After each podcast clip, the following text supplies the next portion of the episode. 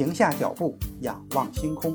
欢迎来到天文随心听，本节目由喜马拉雅独家播出。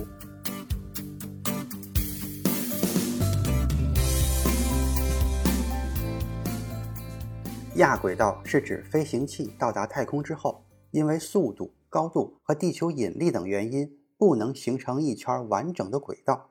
比如，一个物体从地面发射，到达海拔一百千米以上。然后沿着抛物线落回地面，这就被认为是一个亚轨道飞行。由此可见，亚轨道飞行是一条抛物线的自由落体轨迹，不同于轨道飞行是一条圆形的轨迹。亚轨道飞行价值最高的，就应当属于快速的军事行动。亚轨道飞行理论对美国、苏联的航天飞机计划产生了巨大的影响，并最终影响到了各国的亚轨道飞机、空天飞机的研发。促进了人类航天历程的发展。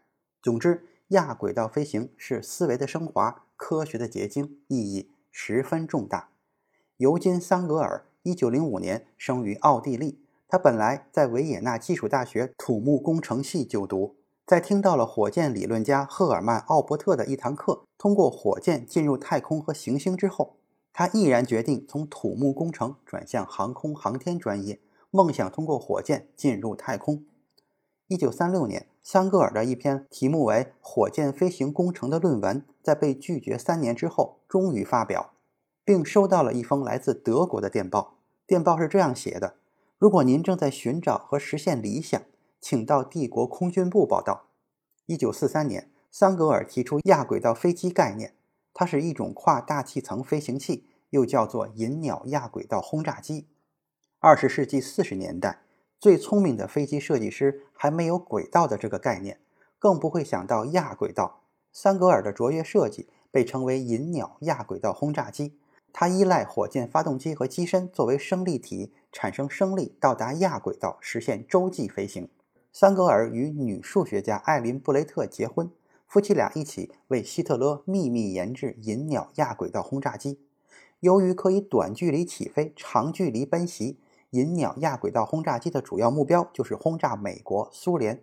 当重磅炸弹铺天盖地地袭击美国时，美国人还不知道炸弹来自何方。如果给银鸟装上原子弹，华盛顿立刻被夷为一片废墟。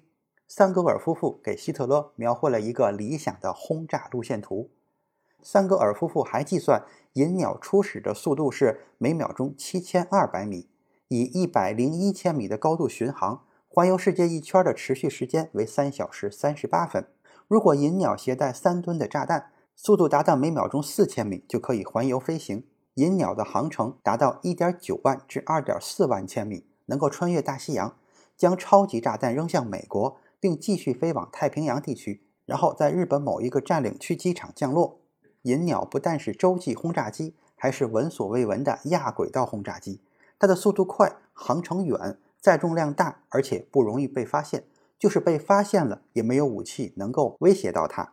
已经拥有 V 二火箭、超级大炮等神秘武器的希特勒认为，再加上银鸟亚轨道轰炸机、核武器，第三帝国将战无不胜，便下令加速研制银鸟。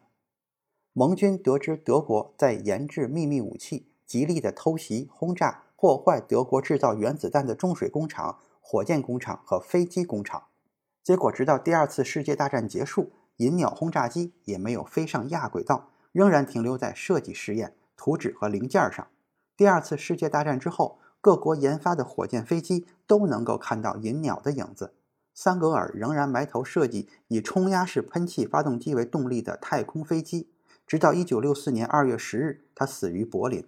他提出的光子动力、太阳帆等星际航天器推进理论，已经深深的影响了未来的航天器。今天的天文随心听就是这些，咱们下次再见。